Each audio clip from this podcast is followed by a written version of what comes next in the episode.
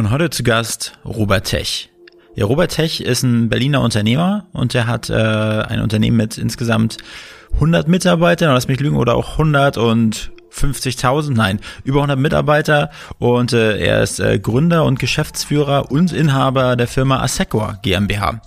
Ja, und äh, was Assecor GmbH genau macht und äh, wie sein Werdegang war und äh, ja, wie er dazu gekommen ist, mit äh, Anfang 40 schon so viele Mitarbeiter zu haben und ja wirklich erfolgreich äh, im Saft äh, seiner, seiner Jugend, seiner unternehmerischen Tätigkeit zu stehen, das äh, könnt ihr in dieser epischen Folge hören. Viel Spaß.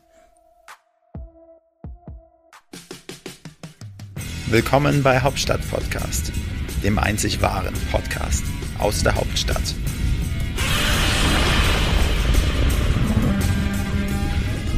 Ja, herzlich willkommen zu einer neuen Ausgabe von Hauptstadt Podcast mit mit dem berühmt-berüchtigten Wolfgang und dem weniger berühmt-berüchtigten Frank.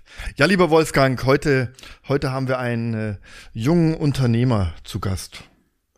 Ein Mann, der wollte schon in jungen Jahren Unternehmer werden, während andere mit 14 die Tanzschule besucht haben, hat er schon erste Businesspläne geschrieben und Ideen entwickelt und heute in jungen Jahren hat er quasi mehrere Unternehmen mit über 100 Mitarbeitern. Das ist eine Hausnummer. Das ist eine Hausnummer. Wir begrüßen ganz herzlich im Hauptstadt-Podcast-Studio bei uns auf dem Thron Robert Tech. Herzlich willkommen. Guten Morgen. Moin, Robert. Schönes Intro. Ja. War, war das Intro denn wahrheitsgemäß? Ja, Na, ich würde sagen, mit 14 können wir uns nochmal drüber unterhalten. Das hat wahrscheinlich ein bisschen später eingesetzt. Ja, ja aber ich finde, es klingt einfach besser. Klingt gut. Es klingt, es klingt, alte PR-Maschine. Es, klingt, es klingt einfach gut, so diese. Hä? Es klingt so, als würdet ihr es nicht zum ersten Mal machen. Nein, das tun wir nicht. Das tun wir nicht. Es ist auch gar nicht so einfach, jedes Mal so eine richtige Intro zu finden, weißt du? So spontan, unvorbereitet. Das glaube ich. Jo. Das glaube ich. So, lieber Robert, wir freuen uns, dass du bei uns bist und äh, sind natürlich heute ganz gespannt. Wir wollen von dir heute so vieles erfahren. Äh, wir wollen natürlich erfahren, wie du es ähm, geschafft hast. Wir wollen natürlich ähm, hören, äh, wie du deine Ideen entwickelst und wie du dieses Unternehmen oder diese, es sind ja mehrere Unternehmen, in kurzer Zeit ähm, auf die Beine gestellt hast. Du bist ja, du bist ja blutjung. Wir wollen heute quasi für unsere Hörer und für unsere Zuschauer das Geheimnis deines Erfolges erfahren. ist irre. Aber Und vielleicht auch von der Hautcreme. Vielleicht bist du ja gar nicht mehr so blutig. also, so, aber bevor wir dich jetzt richtig so ausquetschen und dir die Zahlen ja, quasi abfragen und wissen wollen, wie du das alles gemacht hast, Wolfgang, deine Eingangsfrage. Robert, was gefällt dir an Berlin und was gefällt dir überhaupt gar nicht an Berlin? Irre Frage. Irre ja. Frage für den Berliner. Ähm, also, ich würde mal sagen, an Berlin gefällt mir, dass Berlin wie ein Dorf ist. Ne? Ähm, trotzdem Berlin so groß ist, ich meine, ich wohne ja auch schon ein paar Jahre hier, ähm, trifft man tatsächlich Menschen auf der Straße, die man kennt, egal wo man rumläuft. Ähm, das gefällt mir. Ähm, was mir weniger ge ge gefällt, würde ich sagen, ähm, ist, dass es gefühlt an manchen Stellen immer naja, ich will mal, das kann man, kann man glaube ich so gar nicht sagen, immer, ich würde mal sagen, Berlinerisch ein bisschen assiger wird.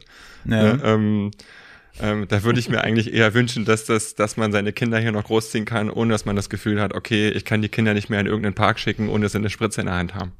Das würde ich sagen, ähm, wenn wir das in den Griff kriegen würden, mal neben dem Verkehr, das war noch ein anderes Thema, ähm, dann wäre es eine coole Sache. Ja, wir hatten hier auch schon mal das Thema Fahrrad-Cowboys. Spritzen ist ein neues Thema. Ja. ja, sehr schön. Jetzt, du bist Ur-Berliner, sagst du, ja? Du ich bin mal mit zwei Jahren hergezogen worden. Ich sag's mal so. Mit zwei Jahren. Also, das ist quasi Ur-Berliner. Ja. Mit zwei Jahren ist, nennt man Ur Ich würde mich eigentlich auch schon als Ur-Berliner bezeichnen. Ja, ich bin seit zehn Jahren hier. Nein. du, bist, du bist kein Ur-Berliner. Ganz und gar nicht. Ja, Robert, ähm, du hast gesagt, bist mit zwei Jahren hierher gekommen und da hast du quasi den ersten Businessplan Fast. mitgebracht. Fast, ja, mit zwei Jahren. Fast. Ja, also, Fast. also ich bin ähm, ähm, auf der Ostseite groß geworden. Da war das mit den Businessen in dem Alter noch nicht so der Knaller. Da konnte man sich, glaube ich, noch nicht so richtig wie, austoben. Wie alt bist du eigentlich, wenn ich fragen darf? Ähm, ich werde jetzt 40, tatsächlich. Okay. Ne, nicht mehr. Also noch blutjung. Also noch ja. blutjung, ja. So. Es ist wirklich, ich darf darüber gar nicht nachdenken, wie die Zeit verrennt, aber so ist es. Ähm, Unternehmer oder Unternehmen habe ich seit, ich würde sagen, seit 15 Jahren, 15, 16 Jahren. Und ähm, ihr habt damit im Studium begonnen. Auch nur alles Zufall. Zufall. Und dann einfach immer, ich sag mal so, die, der, das Glück in die Hand genommen, sagen wir es mal so.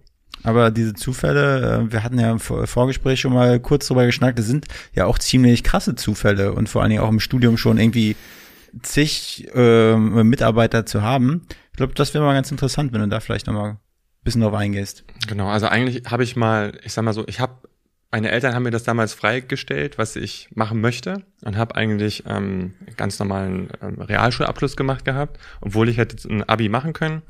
Ähm, ähm, habe ich nicht gemacht, bin dann habe eine Lehre gemacht, hat damals noch bei damals noch Daimler, Daimler Chrysler in Berlin eine Lehre gemacht, habe dann aber festgestellt, boah, nee, das machst du nicht bis zur Rente und habe dann tatsächlich intrinsisch, das war dann wirklich dieser Punkt, wo es klack gemacht hat, okay, das geht gar nicht, ähm, jetzt, jetzt machst du wirklich, was du willst und ähm, habe dann noch das Abi nachgeholt, bin dann studieren gegangen und wollte eigentlich als Ingenieur zu Daimler zurück, weil das war ja quasi ein toller Arbeitgeber.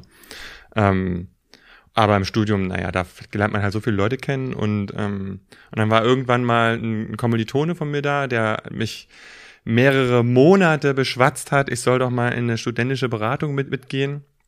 Und irgendwann habe ich, hab ich gesagt, okay, ich gehe da mit. Ähm, dann war ich da und drei Monate später war ich Vorstand in dem Laden. Also es gemeinnütziger Verein und dann hatte ich plötzlich 50 Studenten, für die ich Projekte verschaffen sollte. So, und das hatte ich ein Jahr Zeit, ähm, weil so lange ist immer diese, diese Amtszeit, das habe ich dann gemacht. Und ähm, logischerweise nach der Amtszeit waren dann halt auch die Projekte da. So, und, ähm, und dann habe ich halt ein Projekt nach dem anderen gemacht. Und irgendwann wurden diese Projekt-GBRs immer größer und immer größer und irgendwann wurde gesagt, okay, es ist die erste GmbH da und dann war dann die zweite da und dann war es irgendwann klar, wie funktioniert es, eine GmbH zu gründen. Alles während des Studiums. Das war alles noch während des Studiums, ja. Ich hatte, ich hatte Wirtschaftsingenieur studiert und ähm, ähm, habe dann während des Studiums schon, ich würde so sagen, 40 Mitarbeiter gehabt. Hm. So und ähm, aber das war dann quasi ein gut bezahlter studentischer Nebenjob. Aber ich sag mal so, da, da, also selbst gestandene Unternehmer, ne, die, die kriegen es ja oft nicht, nicht gerissen, sage ich mal, ihr Unternehmen auf so eine große äh, zu skalieren. Sag mal, war das dann einfach, weil halt studentische Kräfte da waren? Also da waren halt Leute, die Bock gehabt haben oder wie ist das? Nee, also es war schon so, dass es nicht einfach war. Ich muss auch dazu sagen, ähm, das war noch vor der ähm, Bachelor-Master-Zeit. Ich habe also auch wirklich 15 Semester auf meiner letzten Karte stehen. Ne? Ähm, ähm, da Auch Weltrekord, ne? Auch Weltrekord. Das war damals ja. nicht unüblich. Ja, ähm, deswegen, das hat mich dann auch nicht mehr gestört. Ich hatte halt auch so zwischenzeitlich mal ein halbes Jahr oder, oder zwei, drei Semester, wo ich halt einen Kurs gemacht habe oder so und mich dann eher auf die Firma konzentriert habe und, ähm, und auf die Inhalte. Und ähm, ja, es waren natürlich auch entsprechende Projekte dann da, die Angebote, weswegen man das so gemacht hat, ne? Oder weswegen ich das so gemacht habe. Ansonsten wäre das auch viel, viel schwieriger, wenn man wegen jedem einzelnen ein, ein Personenprojekt losrennen würde. Ähm, das geht ja nicht. Also es war dann auch entsprechende, die entsprechende Anfrage da, wo dann quasi über Nacht entschieden werden musste, geht man das Risiko ein, ja oder nein. Und ich damals gesagt habe, okay, mehr als pleite gehen kann ich nicht. Ich habe nichts, mir kann man nichts wegnehmen. Ähm, machen wir. Mhm. So. So, jetzt hast du uns erzählt, du hast schon in jungen Jahren während dem Studium dein Unternehmen gegründet. Jetzt natürlich interessant, um was geht's in deinen Unternehmungen? Das hat sich tatsächlich gewandelt. Also grundsätzlich, ähm, ähm, wir sind schon ein sehr IT-basiertes Unternehmen. Ähm, als wir damals angefangen haben, war es eigentlich eher, ich sag mal so, auf der fachlichen Seite waren wir unterwegs. Das heißt, wir sind bei Unternehmen gewesen und haben ja, Fachkonzepte geschrieben, so Prozesse angeguckt. Also das, was man halt vor zehn Jahren gemacht hat. Ich weiß gar nicht, ob man das heute noch macht. Ne? Ähm, viel dokumentiert, viel aufgeschrieben, Lastenhefte geschrieben und so weiter. Und zum damaligen Zeitpunkt auch viel schon Datenprojekte gemacht. Das heißt, ähm, es ist ja immer, kennt ihr ja wahrscheinlich dieses Thema Shit in, Shit out. Ne? Ähm, Unternehmen kaufen sich Software, führen Software ein und wundern sich, dass es am Ende doch Schrott ist, weil sie gar nicht die Daten haben, um den, den Vorteil, den die Software mitbringt, überhaupt nutzen zu können. Mhm. Und ich hatte damals ein Projekt gehabt, wo ich für ein großes Unternehmen tatsächlich diese Daten, die dort rein sollten, qualifizieren musste. Also Altdaten ähm, ähm, mir angucken musste, wie sehen die aus und die bereinigen musste, dass die Daten, die ins neue System reinkommen, halt wirklich sauber sind, damit man damit auch arbeiten kann. Und das war damals, so ging das los. Mit vielen Studenten. Und es hat sich dann über die Jahre, hat sich das Verhältnis gekippt. Das heißt, wir machen weniger diese, ich sag mal so, unterstützende Hiwi-Arbeit und wir haben jetzt mehr eigentlich, also 99 oder 95 Prozent, ähm, halt wirklich Ingenieurarbeit, Schrägstrich Developer, Leute, die selber Software bauen, die Schnittstellen bauen, die Systeme integrieren und, und, und, und. Das heißt, wir gehen zum, zum Kunden und helfen ihnen dabei, dieses Thema naja, diese Digitalisierung, ne? Seit fünf Jahren sagt man Digitalisierung, früher gab es das auch schon, hieß nur anders. So, und ähm, ja, das machen wir grundsätzlich. Also wenn es um Thema IT geht, dann, ich glaube, da decken wir sehr viel ab. Ihr habt da auch ziemlich große Kunden, ne? Ich weiß nicht, ja. darfst du, darfst du die öffentlich nennen? Ein paar davon ja, stehen ja eh auf meiner Webseite. Ja. Ein paar davon nicht. Ähm, also wir sind halt schon im, im, im öffentlichen Sektor auch unterwegs, also im Government-Bereich. Ähm, das heißt, wir arbeiten für ähm, ähm, Bundesrechenzentren, für Landesrechenzentren und so weiter. Wir arbeiten aber auch für die Privatwirtschaft und ähm, sind halt auch in Berlin hier auch für einen großen Energieversorger unterwegs ähm, oder sogar mehrere Energieversorger ähm, in der Vergangenheit. Ähm, auch für, ich sag mal so, einen großen Gelben, der uns hier durch die Gegend transportiert. Mhm. Großer Gelber. Ja, mhm. fängt mit S an Ach, und okay. Tram ja. und genau. und sogar äh, Land äh, oder Berlin.de, genau. ne? Genau. Mhm. Und ähm, das sind tatsächlich ähm, ähm, tatsächlich große Kunden, ähm, die aber auch unendlich viel zu tun haben und noch auf dem Weg zur Digitalisierung auch noch viel Hilfe brauchen. Da will ich nicht sagen, dass wir jetzt die einzigen sind, die da helfen können. Das wäre Quatsch und vermessen. Aber es ist halt einfach irre viel zu tun, bei allen. Also es hat nicht mal was nur mit der öffentlichen Hand zu tun. Ja, Berlin hat genug zu tun. Öffentliche ja. Hand Berlin. Ja. Verwaltung von Berlin, Gottes Willen. Ja, aber ich will das gar nicht mal nur so sehr tatsächlich auch in der Privatwirtschaft irre. Irre, wo die, wo viele Firmen stehen, ähm, die sich teilweise Software kaufen, aber gar nicht, gar nicht das rausholen, was da rauszuholen geht, gar nicht wissen, was er damit machen soll. Also was wäre so ein klassischer, vielleicht einfach nur mal, äh, für mich ist es auch noch so ein bisschen abstrakt, ein klassischer Anwendungspunkt so. Wenn jetzt immer eine Firma, was könnte die für ein Problem haben? Na, verschiedene Themen. Ne? Ähm, also ich sag mal so, ich nehme mal jetzt mal, um das mal in den Mund zu nehmen, ähm, äh, ich glaube, jeder kennt mittlerweile ähm, ähm, so Microsoft Office 365. Mhm. Also ich, ich würde sagen, 80 Prozent der Firmen haben das gekauft. Ne? Ähm, und ich glaube, 79 oder wiederum 90 Prozent davon wissen gar nicht, was sie in der Hand haben. Ne, ähm, die wissen, okay, wir haben das gekauft, war, war preiswert, wir haben da irgendwie jetzt äh, Office Online, wir haben wieder was zum Runterladen, wir können Word nutzen und Excel. Aber was da für eine, für eine, für eine, für eine Maschine dahinter steckt, was man damit automatisieren kann, was das eigentlich ist, das, das verstehen die wenigsten. Und ähm, dahin zu beraten, ähm, was da eigentlich plötzlich geht, das, da, da gehen plötzlich die Augen auf, die Lichter an und sagen, krass, was ist das denn? Und äh, auf dem Weg dahin kommt man natürlich ähm, dran vorbei, okay, wir haben heute unsere eigenen Server rumstehen, was ist denn mit denen, kann das jetzt nicht auch in die Cloud gehen? Dann kommt man in solche typischen Gespräche, überhaupt erstmal IT-Strategie zu machen. Wo geht's denn hin? Ist es denn sicher? DSGVO? Dann muss man mit den Kunden quasi Risikoabschätzungen machen. Also was für Daten hast du und und und. Also man man man kommt dann plötzlich in so eine komplette Bandbreite. Ne? Man fängt mal irgendwo an und sticht rein mhm. und dann kommt man plötzlich bis zur Hardware runter und in die andere Seite Okay, man hat dann da eine Software, aber wie integriert die sich denn schon in meine vorhandene Software, in meine Hardware-Landschaft, in meine Drucker, zu meinen Kunden? Wie, wie kriege ich das denn hin? Und schon fängt man an, okay, na, da muss noch irgendwo eine Integration her, also eine Schnittstelle, mhm. da mu muss noch irgendwie ein Prozess sauberer her, da muss eine Schulung her, da muss ein ich sag mal so, ein Video her, um den Mitarbeitern das beizubringen und, und, und, und, und. und okay. Also hast du eine riesen Bandbreite, die du abdecken musst. Genug Upsell-Möglichkeiten. ja. Deswegen nie tief gucken, weil sonst hast du nur noch weitere Arbeit und Aufgaben. Ja. Das ist. Ja, als Dienstleister ist es ja gut, ne? Das, ja, für dich ist es gut, klar. Es ist auch. Ja. Es ist auch. Ja. Am, am Ende, am Ende bekommt man aber den Mehrwert hin. Also das ist, das ist ja immer der, der, der Kunde denkt ja immer, boah, kostet aber einen Haufen Geld, das zu machen. Ähm, am Ende kommt der Mehrwert aber dann tatsächlich damit, dass ich wirklich so plötzlich das anhört, weniger Menschen für die einfachen Arbeiten brauche und die Menschen eher dazu ausbilden kann, ich sag mal so Kreativarbeiten zu machen, die, die wiederum das Unternehmen voranbringen würden, neue Felder zu erschließen, neue Geschäfte zu machen und auch, ich sage jetzt mal so, in Corona-Zeiten nicht den Kopf in den Sand zu stecken und zu sagen, okay, wo kann ich denn, was kann ich noch machen? Ne? Wie, was, wie kann ich denn hier jetzt was, was, wie kann ich mich bewegen, um das Beste aus der Sache rauszuholen? Ne? Ähm, das ist mir eigentlich immer wichtig. Ja, siehst du, wäre mal was für euch auch. ja, ja? weil wir immer den, den Kopf im Sand haben. Nein, nicht, weil den Kopf im Sand, mal zu schauen, mal Prozesse zu analysieren. Ja, du, ja? klar. Also Dass wir, alles wir, besser läuft nicht hier, also hier, hier musst du noch die Goldhamster antreiben fürs Internet. der, der Auftrag ist schon, ist, ja? ist schon abgegeben. Also, 100 Mitarbeiter sind gut beschäftigt da. Einiges zu tun.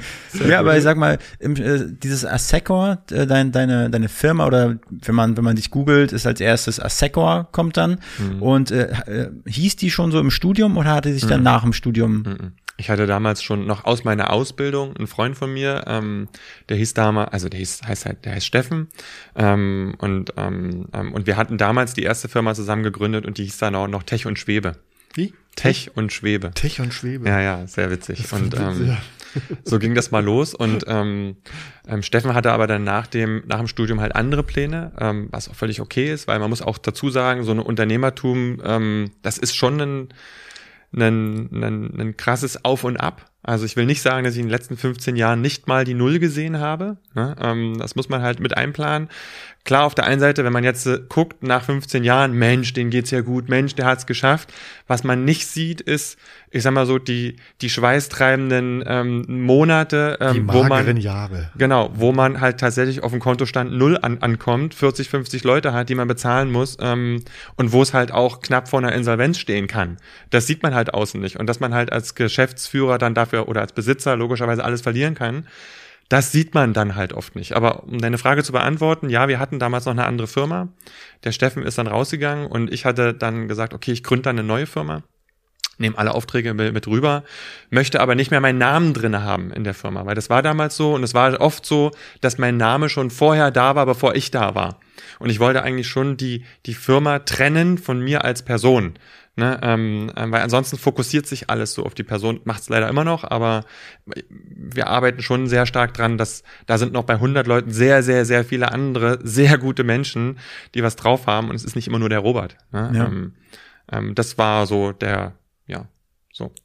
Und dann kam halt irgendwann die nächste Firma dazu und die nächste Firma und die nächste. Und ich sag mal, dann bist hast du gestartet, also na, nach dem Studium, wie viele Leute? Äh, wie viele ja, nach Leute dem Studium zu dem Zeitpunkt waren es, glaube ich, so 60 Leute, aber vorrangig Studenten. Mhm. Und heute sind wir halt über 100, aber vorrangig halt fertige ähm, ähm, Absolventen. Also weniger Studenten, fertige. Also sozialversicherungspflichtige Beschäftigungsverhältnisse quasi. Das waren die Studenten auch schon, aber ja. Ja, ja ähm, ähm, ja, also wir arbeiten sehr wenig mit Freelancern nur. Mhm. Thema Scheinselbstständigkeit und so weiter. Mhm. Ja, ähm, deswegen ähm, sind wir eigentlich bei 99 Prozent Anstellung und ähm, ähm, aber ja. Was war, du hast ja von, von der Null gesprochen. Mhm. Was waren dann so in diesen 15 Jahren jetzt als Unternehmer äh, die, die größten Hürden für dich? Also einfach auch so eine große Maschinerie an, an Leuten zu organisieren, die on zu boarden, keine Ahnung, Büroräume und so weiter. Was war da die größten Painpoints für dich?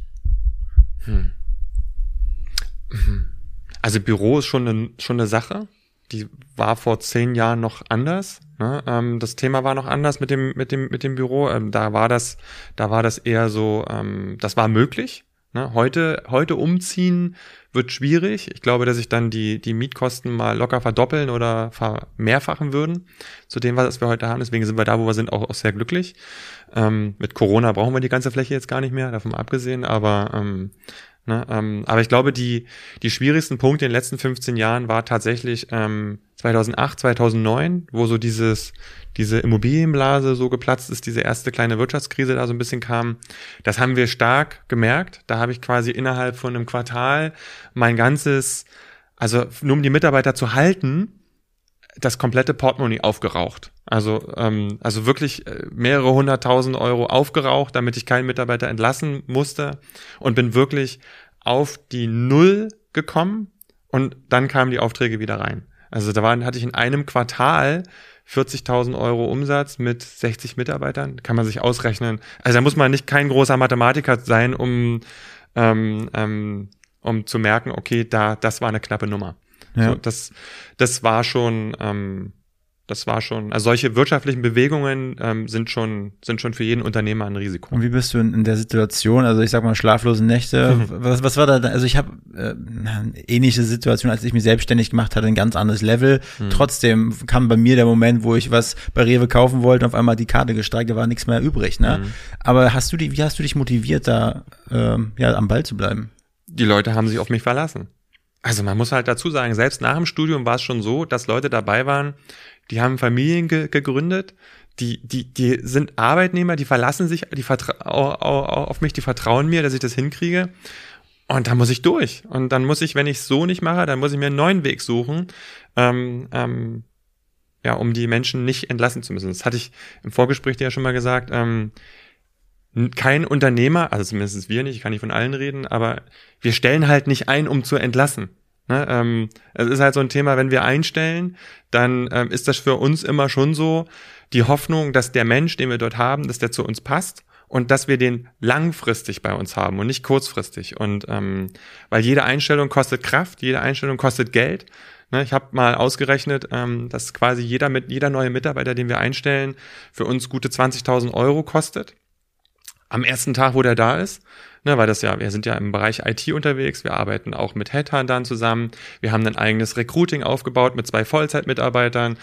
Die Leute müssen Tests machen, die müssen zu Assessments gehen, da müssen normale, da müssen Mitarbeiter von uns müssen diese Tests und Assessments machen, die können nicht für einen Kunden arbeiten und so weiter. Da kann man einfach mal hochrechnen, dann brauche ich einen mhm. Arbeitsplatz, einen, einen, irgendeinen Ort, ich brauche Hardware und und und und. Da sind die ersten 20.000 Euro weg, wenn der Mitarbeiter den ersten Tag da ist. So, und dann wollen wir, dass die logischerweise da sind und dann möchte ich die auch nicht entlassen. Weil jeden, den ich entlasse und ersetzen muss, ähm, ist für mich schwierig. Mal davon abgesehen, dass die Leute mir ans Herz wachsen, weil das dann doch irgendwann eine eingeschworene Gemeinschaft wird. Ne? Ja. Ähm, ja, aber daran denkt man oft nicht, ne? So, ich habe, wenn ich mir meine Zeit als als Arbeitnehmer äh, sehe, äh, neuen Job, da habe ich auch mal gedacht, oh Scheiße, ich muss, äh, die sind da wieder irgendwie bedacht darauf, einen so schnell wie möglich rauszuschmeißen. Mhm. Aber so ist es ja nicht, wie du mhm. meinst, wirklich totaler Irrglaube. Nee, es ist schon bemerkenswert. Also du denkst da ja langfristiger einfach. Es ist ja heute kein Problem, Leute zu entlassen. Es ist, es ist das übliche Motto, wirtschaftlich schlechten Zeiten, man wirft die Mitarbeiter raus. Ähm, aber äh, ähm, es ist schon bemerkenswert, dass du sagst, für dich sind Mitarbeiter, wie, sag mal, das Kapital und, und äh, äh, die sind äh, nicht nur ans Herz gewachsen, sondern du investierst in diese Mitarbeiter ja. und ähm, es ist eine kurzfristige Rechnung, die rauszuwerfen. Auf jeden Fall. Du rechnest mit. Aber das ist ungewöhnlich. Also gerade in Krisenzeiten, ja, was macht man in Krisenzeiten, wenn sich das Konto so quasi so immer rückentwickelt gen Null, ähm, dann sind viele gezwungen natürlich. Auf jeden Fall, die sind gezwungen. Ich will gar nicht sagen, dass die Menschen oder dass auch andere Firmen die Leute rauswerfen wollen. Das glaube ich gar nicht. Nein, aber es ist, es ist äh, eine Frage dann auch, Risiko, äh, riskiere ich es? Ja, ja, auf jeden Fall. So quasi, bis ich dann bei Null bin und vielleicht kommt ja dann der Umschwung irgendwann. Und äh, das ist so quasi ja schon quasi so so so altes Unternehmertum. So, es gibt ja so diese Familienunternehmen, so die klassischen, wo es ja auch so ist, wo die sagen, wir legen großen Wert auf unsere auf unsere Mitarbeiter, wir wollen die über viele Jahre halten, wir sind eine Familie, eine Unternehmerfamilie hat man in der heutigen Zeit nicht so häufig. Ja, und zum ja. anderen ist es ja aber auch ganz großes unternehmerisches Denken, ne? Wenn du sagst, du rechnest dir das aus, bei jedem, der dir wieder flöten geht, sind 20.000 erstmal im Sand gesetzt, ja, hört sich nach einem Unternehmer an, ne? Ja, es hört sich manchmal ein bisschen böse an, ne? Weil dann reduziere ich ja quasi den Mitarbeiter auf die Ressource runter und aufs Geld, ne? Ähm, ähm, so ist es gar nicht, so ist mhm. es gar nicht. Natürlich habe ich nicht mehr zu jedem Mitarbeiter so wie früher den Bezug. Ne? Das ist halt bei so einer Größe dann irgendwann nicht mehr so. Und auch ich musste mich ja auch verändern. Ne? Die Tätigkeiten, die ich vor zehn Jahren gemacht habe, die mache ich heute gar nicht mehr. Ne? Also auch ich musste mich verändern. Und das ist natürlich für Mitarbeiter, die da sind, glaube ich, glaube ich, manchmal das Gefühl, dass ich sie im Stich lasse, weil ich nicht mehr so viel mit denen zu tun habe wie früher. Ne? Mhm. Ähm, ähm, aber ich muss das tun, damit wir halt den weiteren Weg gehen können. Ne? Ähm, trotzdem sind sie für mich genauso wichtig wie, wie vorher. Was wir, was wir nicht sind, wir sind halt kein, ich sag's mal so blöd, ne? Wir sind halt kein Start-up. Ne? Ähm, wir haben halt, früher haben wir einen Kicker gehabt und alles Mögliche, haben den alles hingestellt. Habt ihr ja auch, ne? Ähm, der wird aber kaum benutzt oder der wurde früher kaum benutzt. Ne? Ähm, dann haben wir ihn irgendwann halt rausgenommen, mal davon abgesehen, dass wieder ein, ein hinstellen will. Aber ähm, ähm, ähm, viele Dinge, die, die etablieren sich halt irgendwo, dass, dass, dass das funktioniert und manche Dinge merke ich halt, braucht man auch nicht. Ne? Also sie brauchen auch keinen Kühlschrank mit einem der voll ist mit Bier oder ein Zapfhahn wie in einem Coworking Place Space, das brauchen wir halt alles nicht. Ne? Ähm, und trotzdem funktioniert's und trotzdem fühlen sich Leute zu Hause und trotzdem ähm, ähm, sind die Leute glücklich. Es liegt halt nicht daran, sondern es liegt halt an der Gemeinschaft irgendwo am Ende. Mhm. Und ähm, die versuchen wir schon ähm, ähm, ja zu fördern. Uns hat mein Anwalt zu uns gesagt vor einem Jahr oder so, der dann, der dass sich das alles angehört hat, was wir mit den Mitarbeitern machen, der hat sich nur an den Kopf gefasst und hat gesagt, was macht ihr denn hier? Der kennt keine Firma, der so so, der das macht. Und trotzdem kommt man immer wieder an so eine Grenze, wo man denkt so, okay, vielleicht sind wir jetzt zu harsch, vielleicht übertreiben wir es, weil am Ende muss man halt trotzdem gucken, ähm, wir dürfen halt trotzdem nicht zu viel riskieren irgendwo. Wir sind halt trotzdem noch ein Unternehmen, ne? Mhm. Ähm, und darf man nicht verlieren. Was, was sind dann, was sind dann jetzt deine, du hast ja gesagt, dein Aufgabenfeld hat sich verändert. Mhm. Was sind jetzt gerade in 2020 im November deine, deine Hauptaufgaben fürs Unternehmen? Na, also ich sag mal so, früher, ich komme halt, ich komme halt schon sehr stark aus dieser Projektwelt. Ich war selber mit unterwegs. Ich war halt der, der beim Kunden war und beim Kunden quasi das Farming mitgemacht hat und da neue, neue weitere Mitarbeiter platziert hat, Projekte vorangetrieben hat und und und und und. Und, ähm, und ich bin halt quasi momentan in keinem Projekt mehr aktiv, sondern eigentlich mache ich nur noch, ich sag mal so, Gruppenstrategie, Gruppenaufbau, ähm, Sales, Networking, ähm, Leute kennenlernen, ähm, ähm, tatsächlich äh, fokussiert sich sehr viel daran. Und halt zu gucken, dass die, dass in den Firmen die richtigen Management-Tools eingesetzt werden, dass es die richtigen Berichte gibt, die richtigen Kennzahlen gibt, dass dazu die, die Organisation auch passt, dass es auch gefüllt wird und gelebt wird und und und. Und ähm, dass ich da halt mit drauf gucke, dass die Zahlen so plötzlich das anhört, dass die Zahlen stimmen man sich dann abstimmt und dann geht's halt wieder in die nächste Woche und so weiter. Ja. Das ist das, was ich heute mache. Sieht ja. komisch aus, wahrscheinlich von außen, weil ich halt nicht mehr so dicht dran bin. Ähm, ähm ich entscheide jetzt halt nicht mehr jeden Knopf mit. Ne? Ähm, aber das ist auch gar nicht notwendig, weil ich glaube, die Leute, die wir haben, die können das auch ohne mich. Mhm. Musst ja. du dich da selber noch manchmal so zurücknehmen? Ja, sehr. Ja, aber sagen, sehr. Robert, Shut up, sagst du zu dir selber, ja, lass die, lass die einfach mal laufen. Ja, ich bezahle die gut und so. Auf jeden Fall ist so. Und ähm, ähm, und man, ich muss mir halt auch immer wieder sagen, es gibt halt viele Wege nach, nach Rom.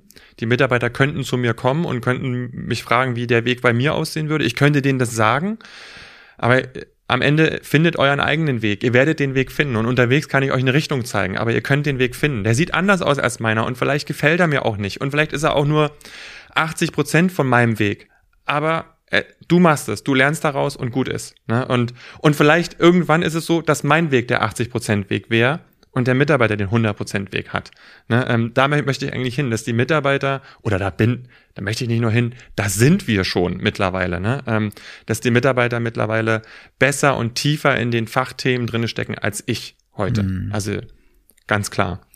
Das klingt schon fast so, dass du dich jetzt bald so richtig schön zurückziehen kannst. Du hast ein paar Mitarbeiter. Cayman Islands. Man sieht dich nur noch auf dem Golfplatz dann ähm, und äh, äh, du hast dann nur noch so diesen diesen Blick aus der Vogelperspektive. Ähm, kann ich mir nicht vorstellen. Ich glaube schon, dass du noch ziemlich mitmischt. Ja, ich glaube, ich bin der Visionsspinner. Ja, ne? okay. ähm, ja. Ähm, Hashtag ähm, Visionsspinner. Hashtag Vision. Naja, es, ich sag, na, ich kann halt jeden Tag eine Idee scheißen und muss mich eigentlich eher zurückhalten. Ne, ähm, das, Schöner Satz. Ja, der gefällt mir. Der, den habe ich auch schon mal im Vorgespräch ja, gehört. Vision scheißen. Jeden Tag eine Vision scheißen. Ja, ist wirklich eine so. Idee. Ich sag mal so eine Idee. Also ich bin halt jemand, der viele Ideen hat und muss mich eher im Zaum halten, nicht loszurennen und sofort einen Mitarbeiter anzusprechen, weil der Mitarbeiter denkt ja dann, oh, da kommt der Chef und jetzt muss ich alles stehen und liegen lassen und losrennen. Und das darf so nicht sein, sondern auch Aber ich. Bist du jetzt als Chef in dem in deinem Unternehmen? Du sitzt dann am Ende des Gangs in dem großen holzgetäfelten Büro. Mm -mm. Ja, so. Nein. Ich sitze im Turm. Du sitzt im Turm. noch besser, im, im Turm. Oh ja, der, das hat eine, der hat eine Glocke. Das ist natürlich arbeitet, arbeitet. Ja, ja, strategisch gut. Es war, hat, ist mir sehr schwer gefallen. Ich saß früher auf dem ja. Gang und habe die Tür immer offen gehabt. Also wir haben so eine ja, Open Door Policy.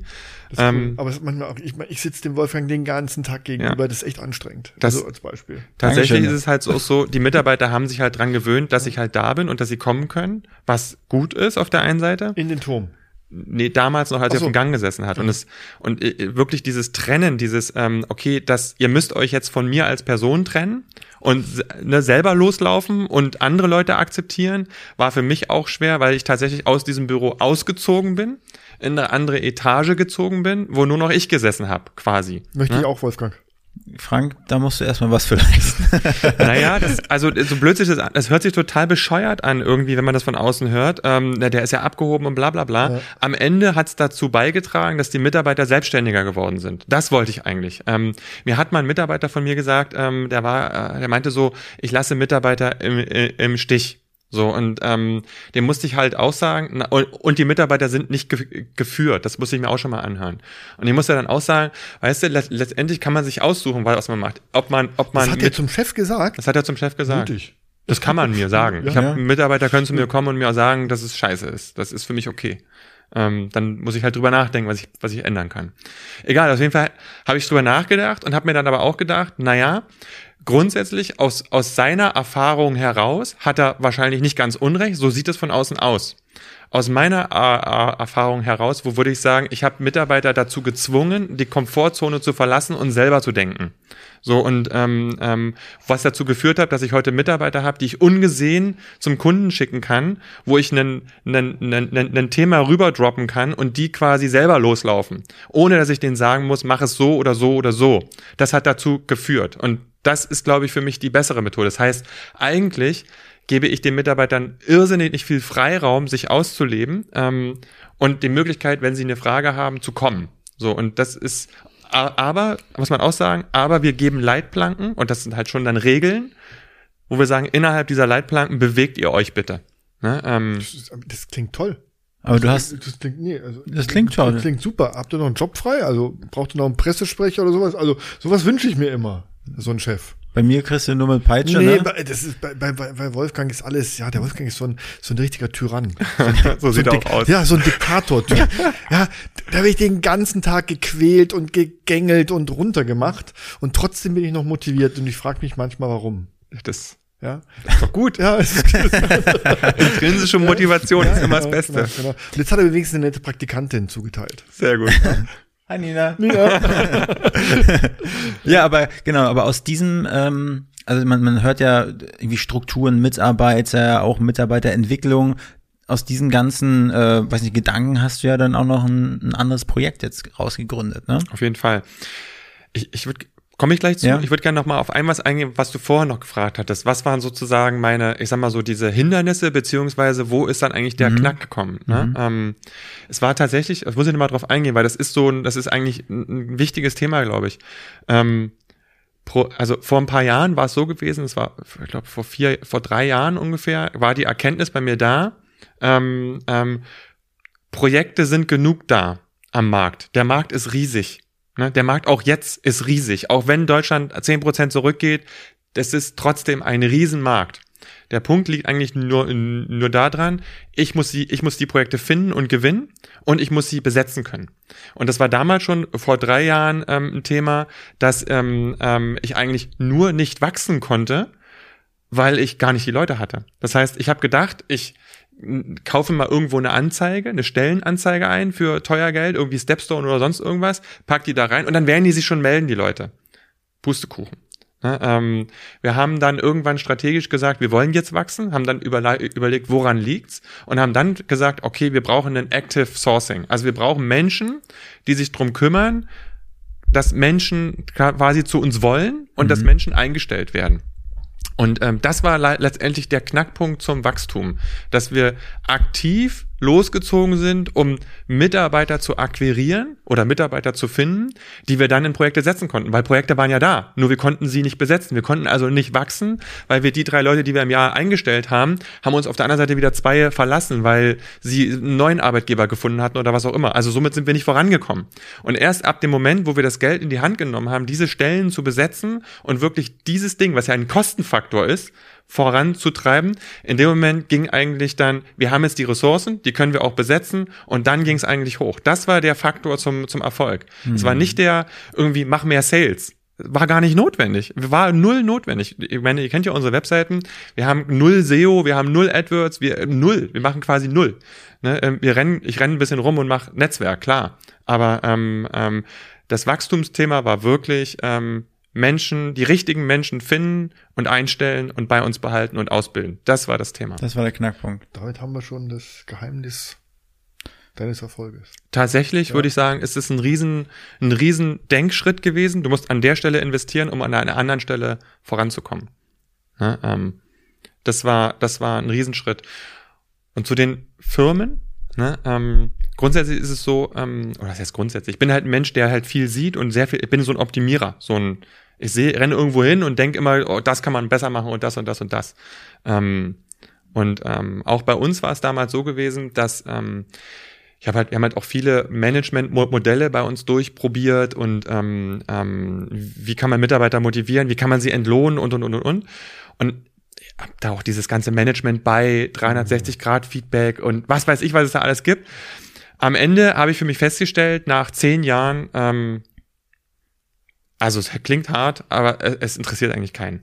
Es interessiert eigentlich keinen. Ich genauso. Ähm, ähm, so blöde sich das anhört. Das sind alles so Pillen, gefühlt, meine Erfahrung. Ne? Andere können eine andere äh, äh, Erfahrung haben, meine war so. Hm. Ähm, man kann das machen und es gibt 10% 15% 20% der Menschen oder der Mitarbeiter, die finden es cool, die fühlen sich damit angesprochen, die, die interessiert's. Und die anderen 80 interessiert es halt einfach nicht. Die kommen dann, dann zu, dem, zu den Gesprächen, hören sich das an, machen da mit, weil es halt zum Prozess gehört und machen danach genauso weiter wie davor. Und das will ich dir nicht mal als negativ ankreiden. Ne? Mhm. Ähm, ähm, ich würde würd mal sagen, jeder Mensch hat in seinen Lebensphasen verschiedene, ich sag mal so, Interessenlagen und Motivationen, Dinge zu tun oder Dinge nicht zu tun. Und meine Frage war, war für mich damals, wie bekomme ich das hin, dass meine Mitarbeiter erfolgreicher werden? Ne, dass sie die Dinge vor Ort besser können, dass sie nicht auf, immer auf einen Senior angewiesen sind, beziehungsweise dass sie, dass sie tatsächlich, dass sie die, ihre Lücken selber schließen können. So und habe das war ist wie gesagt schon fünf Jahre her und habe damals gab es ein, ein, ein, ein, wir haben halt so viele Thema, Themen gehabt. Ich hatte Mitarbeitern angeboten, ihr kriegt mehr Geld, wenn ihr in diesem Jahr so und so die und die Ausbildung gemacht habt oder die und dieses Zertifikat und und und.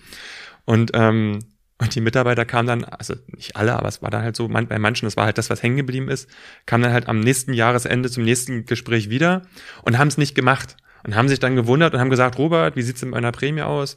Dann habe ich gesagt, naja, guck mal hier, wir haben noch Zielvereinbarung, steht drin, du musst das Zertifikat ABC machen. Ja, aber Robert, habe ich nicht gemacht, ich habe doch für dich die ganze Zeit gearbeitet. Ich habe gesagt, ja, aber da steht doch, wir haben uns doch drauf geeinigt, du und ich, nicht nur ich alleine, sondern du auch, ähm, ähm, dass du dieses, dass du diese Weiterbildung machst. Ja, habe ich nicht gemacht. Dann kann ich dir auch nicht das Geld geben. Aber Robert, ich habe doch für dich gearbeitet die ganze Zeit. Also es war so ein, hm, okay, Lieber Mitarbeiter, wenn du diese Ausbildung nicht, nicht machst, dann hast du zwar heute, bist du in deinem Profil gut, aber in fünf Jahren, ist ja ein strategisches Thema, bist du es nicht mehr. Und wie, wie, wie machen wir das denn dann? Also ich will dich ja irgendwie belohnen dafür, dass du dich entwickelst. Und, ähm, ähm, und da kam dann irgendwann so ein, so ein Knackpunkt, dass äh, ein Mitarbeiter von mir kam, der dann irgendwann mal ganz stolz gesagt hat, ähm, dass er in einem, in einem Computerspiel so und so gut ist und dass er diese Grundgebühr nicht mehr bezahlen muss. So, und da habe ich damals so gedacht, ey, wenn du die Zeit, die du in dieses Spiel ge gesteckt hättest, in dein Leben gesteckt hättest, würdest du heute 1000 oder 2000 Euro mehr verdienen pro Monat. Also scheiß auf die Grundgebühr. Du hast ja gesagt, irgendwie vier, vier Stunden am Tag oder ja, so hat genau. er gezockt, ne? Und dann genau. war dann irgendwie King of äh, Spiel, musste ja. 18 Euro Grundgebühr musste er genau. immer zahlen, ne? Äh, aber die Erkenntnis in dem Moment war ein Klick. Was hat den motiviert, da so dran zu bleiben? Und das haben wir damals schon versucht, versucht in Modelle zu bringen, um das in die Realwirtschaft rüber zu bekommen. Und haben dann gesagt, wir bauen mal eine Software und oder wir nehmen mal das Konzept mit und so weiter, haben so ein kleines, kleinen Mini-Prototypen für die IT-Abteilung gebaut. Und da war ich dann vor vier Jahren mal auf so einer Veranstaltung gewesen für, für Manager oder für HR-Leute, wo es darum geht, wie führt man Mitarbeiter. Und ich hatte das dann halt vorgetragen, hatte, eine halbe, hatte einen, halbe, einen halben Stunden-Slot und ähm, stand nach anderthalb Stunden immer noch auf der Bühne. Ne? Ähm, und die Leute haben halt, das hat gar nicht aufgehört. Und ähm, als ich runtergekommen bin von der Bühne, wurde ich halt quasi fast überrannt. Ähm, ey Robert, das wollen wir auch. Das, wie, wie, was habt ihr da gemacht? Und dann haben wir angefangen zu sagen, okay, wir bauen da mal eine Software. So und ähm, ja, aus der Software kamen natürlich dann Gespräche mit Kunden und und und und viel Erkenntnis. Also dieses Losrennen, wir bauen da mal irgendwas, ähm, ähm, nur weil wir es cool fanden, das funktioniert natürlich so nicht. Der Markt, da, da gibt's ja Methoden zu, da gibt's ja Psycholog, Psychologie dazu, da gibt's ja schon einen Markt. Also wir können ja da nicht einfach losrennen. Naja, am, am Ende ist es dann so gewesen, dass wir mittlerweile in, dass wir eine Ausgründung gemacht haben, diese Firma da reingebracht haben. Das ist dann eins meiner Spin-offs da arbeiten mittlerweile drei Psychologen, die sich damit beschäftigen, dass die Software, die dort gebaut wird, quasi ähm, so funktioniert, wie wir uns das vorstellen und nicht konträr zu den eigentlichen Themen, die wir, also, ne? Was alles gibt, du. Genau. Was? Und So, die Firma ist Glorify, ne? richtig, richtig. Und ähm, mit der Firma versuchen wir halt quasi Menschen oder mit Software unterstützt, dahin zu bringen oder Unternehmen dabei zu helfen, Mitarbeiter auf den Punkt dahin zu bringen, wo sie hin sollen und die Mitarbeiter aber immer zu motivieren, dass sie am Ball bleiben. Also wir brauchen nicht noch eine Lernsoftware mit noch einem Video oder noch einem White Paper oder noch irgendwas. Ich sage immer, es gibt Bibliotheken schon seit Ewigkeiten und Wikipedia gibt's auch schon ewig und YouTube gibt's auch schon ewig. Also wer lernen will, der braucht das alles nicht. Also ich brauche als Firma nicht noch so eine Software hinstellen. Die stellen nur alle fest, die das machen, dass es nicht benutzt wird. Das haben mir alle Kunden bisher gesagt. Jetzt mal abgesehen von, von Corona ist die Nutzungsrate nach, nach oben gegangen, aber es wird nicht genutzt. Was man braucht, ist irgendwas, was Menschen motiviert, die Dinge zu nutzen, die sie machen sollen, damit sie vorankommen. Ne, ähm, und das, darauf konzentrieren wir uns. Also das heißt, wir integrieren die, das Wissen, was am Markt ist, bei uns in die Software rein, strukturieren das alles, bringen das also in, ich sag mal so, wie in einem Adventure, in, in Skill-Trees und Pfade und bla, bla, bla, bla, bla, mit Punkten und Badges und blablabla und untersetzen alles mit Funktionalitäten, die dafür da sind, Menschen zu motivieren, dass sie dranbleiben. So ähnlich wie, denkt mal an, an eure, an so eine, an diese Fitness-Watches, ne? Lieber, ne, lieber Frank, du bist, hast gestern, hast du 300 Punkte gemacht, schaffst du heute auch, komm, bleib dran, du hast einen Lauf. Mach ich jeden Tag. Oder Duolingo, ne, ähm, Ja. die dann das für, für Sprachen machen. Das kennt heute jeder. Aber jetzt stellt eu euch mal vor, dass man diese ganzen Funktionen, die es dort gibt, dass man die bündelt und dass man guckt, okay, für jeden Motivationsthemen gibt es verschiedene Gruppen, weil nicht, nicht jeder springt auf alles an und umgekehrt. Also muss man für verschiedene Mo- Motivationstypen verschiedene Funktionen finden, damit, damit die dranbleiben, damit man so viel wie möglich Menschen mitnimmt. Naja, und am Ende des sage ich mir immer wieder, die, die, die, die führenden 10% von der Firma, die, die intrinsisch motivierten, die brauchen unsere Software eigentlich nicht. Die finden es cool, weil es strukturiert ist. Die, so blöd sich das auch anhört, die 5%, die die Laterne in der Hand haben, die brauchen die Software auch nicht, weil die wollen es nicht. Und wenn wir schaffen, dass die, die in der Mitte 5% besser werden, dann haben wir einen Bärendienst, glaube ich, erwiesen. Das ist das Ziel. So, und ähm, Und das Ganze habt ihr letzten, letzten Montag, glaube ich, gelauncht, ne? letzten Montag haben wir angefangen, die ersten Kundenumgebungen auszurollen. Und wir arbeiten seit vier Jahren ja. vier, fünf Jahren dran, ähm, schon irre viel Zeit reingesteckt und Geld, ähm, weil es dann doch sehr viel komplexer war, als man sich das vorstellt. Das hört sich alles easy an, bau mal so ein Skilltree. Aber man muss sich halt vorstellen, so ein Skilltree aus einem, aus einem Computergame, das ist halt was, was du an zwei Tagen durchspielen kannst. Du kannst es quasi ähm, Millionen von Leuten ausrollen und daran verändert sich nichts.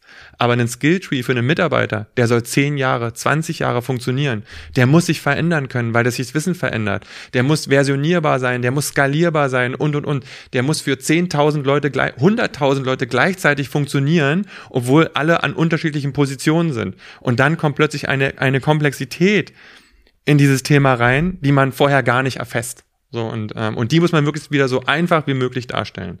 Und das machen wir mit Growify. Du hast es, finde ich, sehr, sehr verständlich runtergebrochen und hast mir, wie sagt man, so ein Bonbon in den Mund gelegt und jetzt möchte man, möchte man wirklich mal wissen, wie er schmeckt. Ja. Also ich bin echt gespannt, wie das, wie das Produkt, so nenne ich es einfach mal, aussieht und wie es ist. Ich hoffe, es sieht gut aus. ja, das ist ja, So. ne? Jetzt haben wir viel gesprochen, auch äh, über dein Business. Äh, Das klingt so, wenn ich das jetzt mal so zusammenfasse, 40-Stunden-Woche ist für dich so Mittwochnachmittag beendet. erfüllt.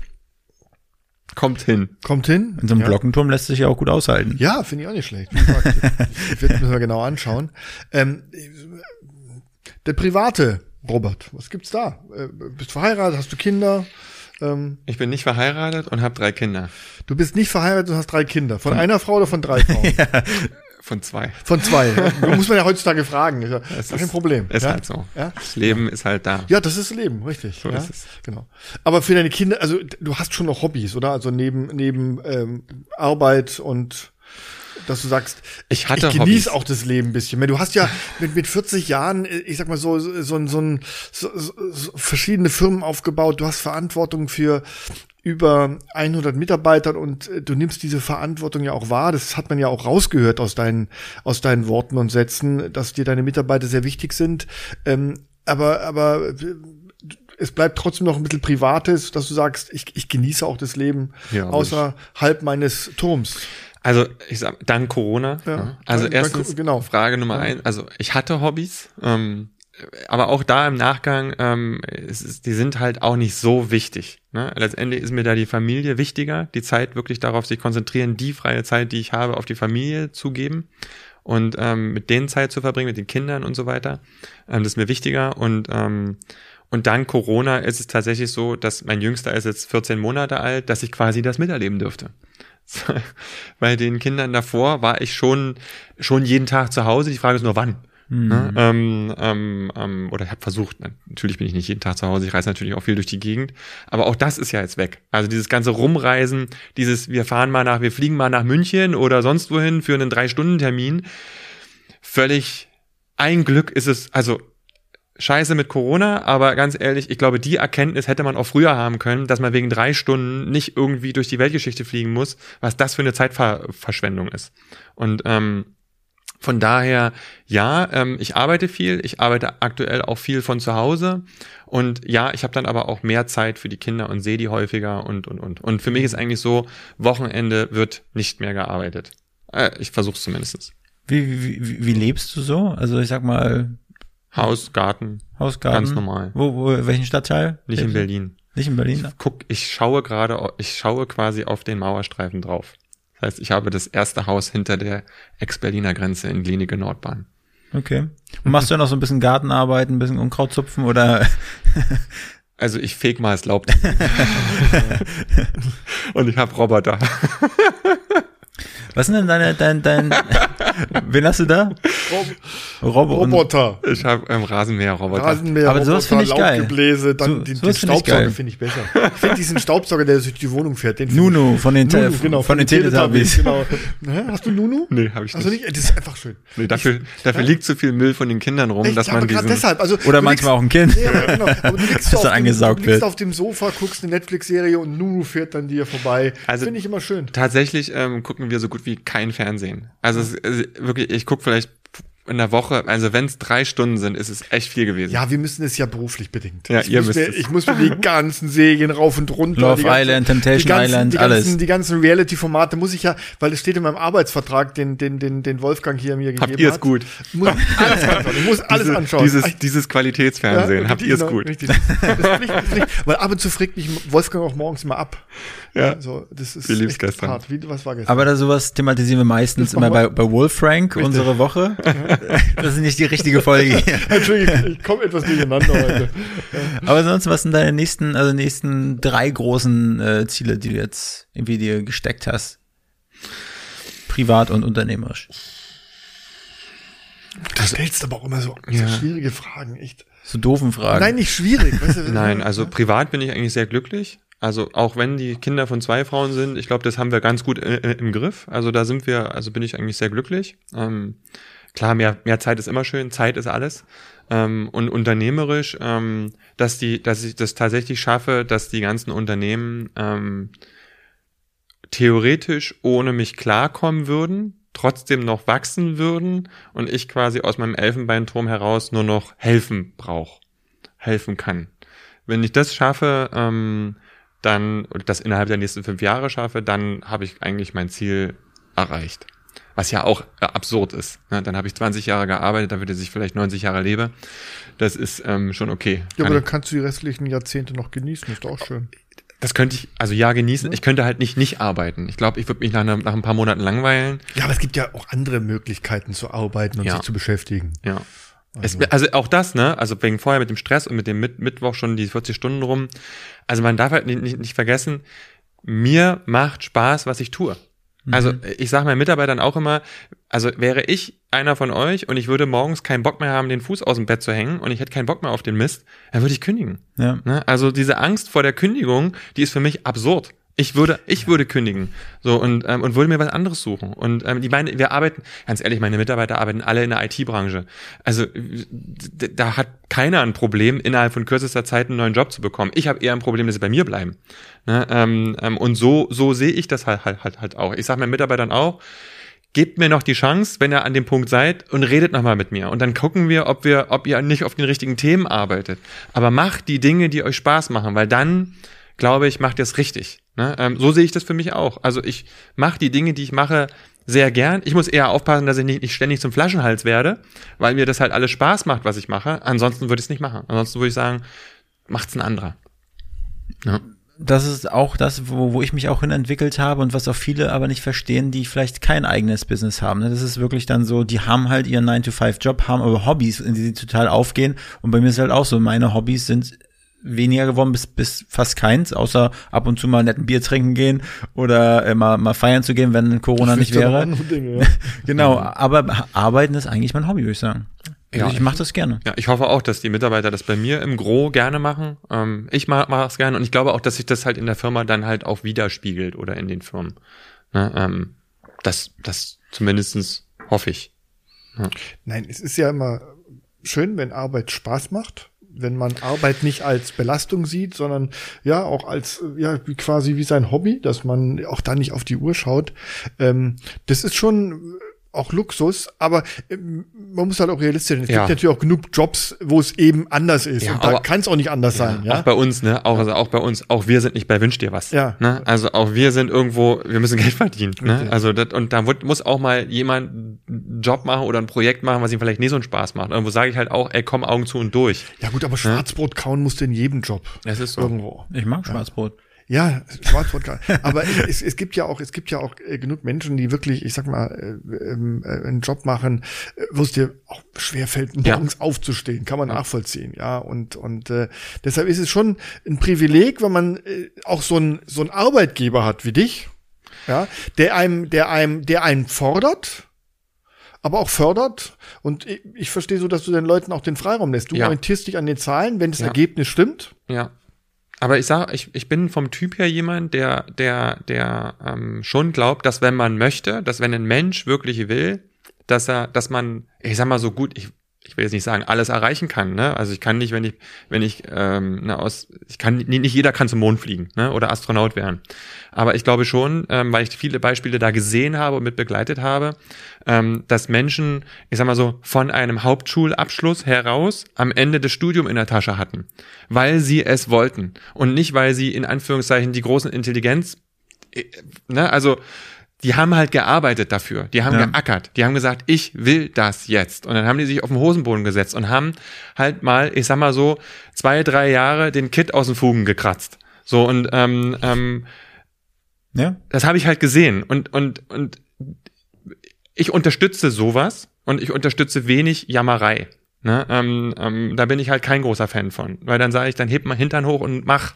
Ne? Und wenn du es nicht machst, dann jammer nicht rum. Finde ich, finde ich eine ja. geile Einstellung. Das ist eine super Einstellung, gefällt mir. Ja. Und äh, da ist ja auch was Wahres dran. Ich hoffe. Es, nein, es ist ja so. Ähm, natürlich äh, hat nicht jeder die gleichen Chancen, das wird es auch nie geben. Nee, ja, glaube ich auch. Geben, aber man kann mit, mit äh, Fleiß schon sehr viel erreichen. Ich habe super viele Menschen ja, gesehen, genau. die sich wahnsinnig entwickelt haben. Ne, wo man noch vor ein paar Jahren gedacht hätte, hm, hm, na, ob das, was, ob du das schaffst, ob du das hinkriegst, aber wenn man den Leuten vertraut, denen die, die Chance auch mal gibt und die, wo man sieht, dass die das wollen und sich bewegen, die Leute schaffen das. Mhm. Ja. ja, jetzt haben wir wirklich, Wolfgang, hier ein Unternehmer sitzen, jung, ja. wahnsinnig weit äh, gekommen. I'm inspired. Ja, ich bin auch, ich bin wirklich beeindruckt. Also ähm, auch, ähm, wie du das transportierst, auch ähm, dass du eben, wo, auf was du besonders Wert legst und, und was für dich wichtig ist. Mir gefällt eben, dass du sagst, meine Mitarbeiter, das ist für mich das A und O.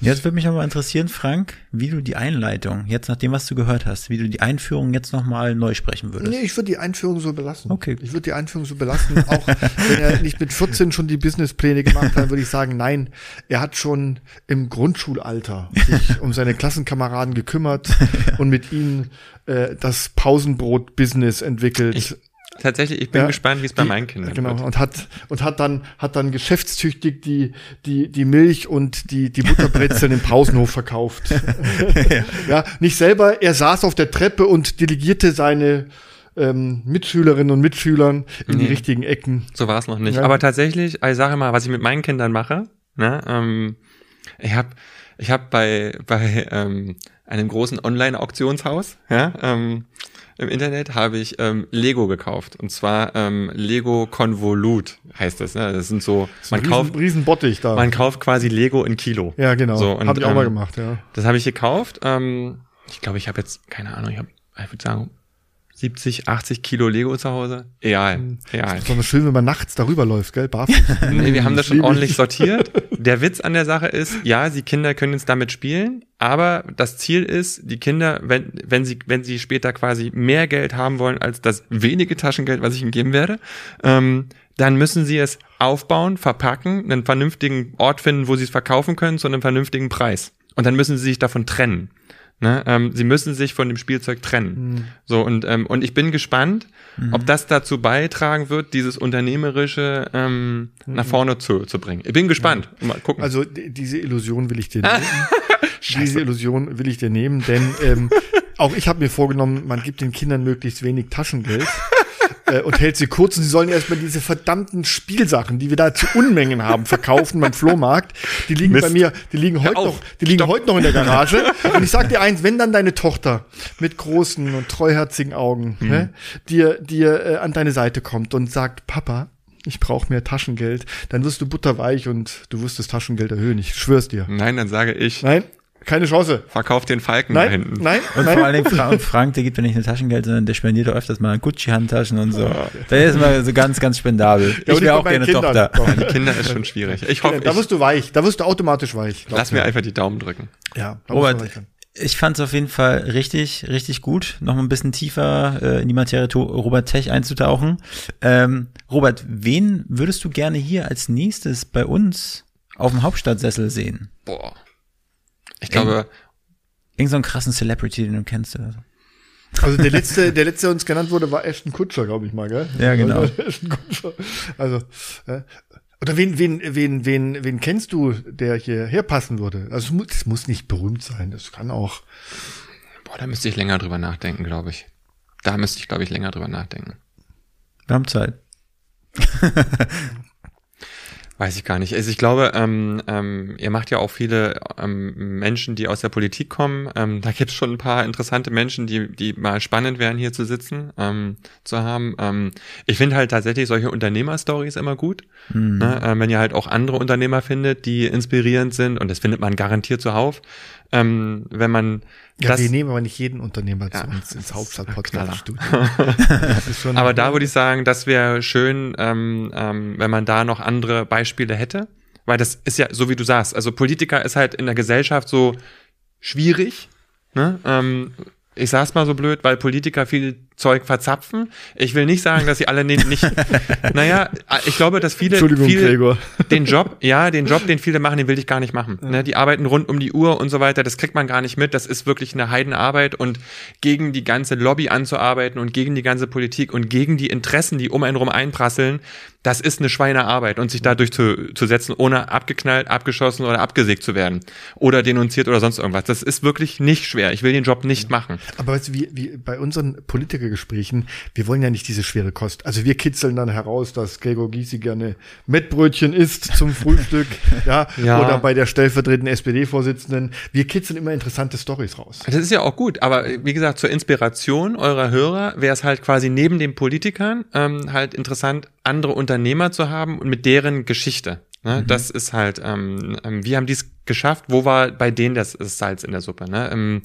es gibt ja immer diese schönen, diese, diese, diese, diese, ich sag mal so, diese Bücher, wo man, wie wird man Millionär? Ne? Mhm. Ne? Wenn es so einfach wäre, wenn man am Ende hochrechnet, wie viel es wirklich schaffen, dann ist es vergleichbar mit einem Lottogewinn. Also auch ich war nur zur richtigen Zeit am richtigen Ort und habe die richtigen Leute kennengelernt.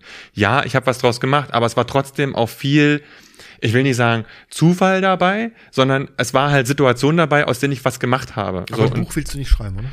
Mal sehen. Pff, weiß ich noch nicht. Ja, da, da, weiß ich noch nicht. Das ist so, quasi Pausenklingel hier. Die Pausenklingel, wir kommen jetzt quasi zum Ende. Ähm, Aber einen Namen musst du jetzt rausdrücken. Ja, vielleicht, jetzt vielleicht, ein, vielleicht, vielleicht ein Unternehmer, den du kennst. Oder ein Politiker. Wo, wo du denkst, das wäre das wär cool, weil du weißt, dass der interessant ist. Schauspieler. Mhm. Mhm. Siehst du? Schwierig. Hast du vorhin selber mal gesagt, ich glaube, Klaas wäre ganz interessant hier. Ja. Ähm, Klaas? Ja, oder ähm, ähm, Glashäufer Umlauf. Glashäufer Umlauf. Hm. Wäre doch immer ja? interessant. Also, dann versuchen Habe ich gestern erst wieder eine, was von ihm gesehen. Ja. Das ist ganz, ganz spannend. Wovi wäre bestimmt auch mal interessant hier zu haben. Wen? Wovi. Den Wovi. Ja, wir haben, wir haben jetzt nächste Woche den, den ehemaligen regierenden Bürgermeister Diebken. Ja, auch gut. Ja? Auch gut. Ja, auch spannend. Genau. genau. Und Wovi werden wir uns auch noch holen, aber wir können natürlich nicht jede Woche einen Regierenden bringen. Nee. Weil dann kommt noch der Müller und wer sonst noch alles. Ja. Ähm, also einen am anderen. Okay. Also haben wir ein paar Vorschläge von dir, die greifen wir gerne auf.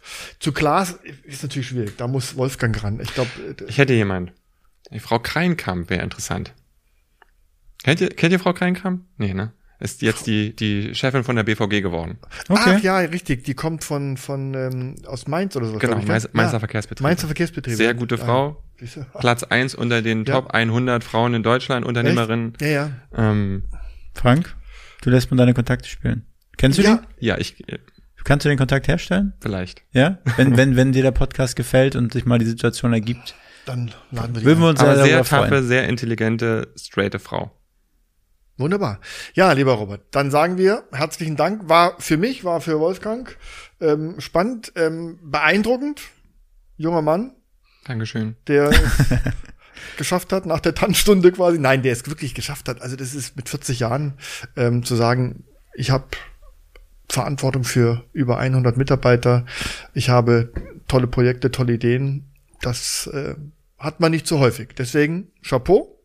Wir wünschen weiterhin alles Gute und danken dir, dass du das alles bei uns hier im Hauptstadt-Podcast äh, erzählt hast. Wir sehen uns. Gerne. Ja. Danke. Danke, Danke Robert. Mach's gut. Tschüss. Tschüss. Dieser Podcast ist ein Produkt der Next Gen Media, deiner Marketingagentur aus Berlin.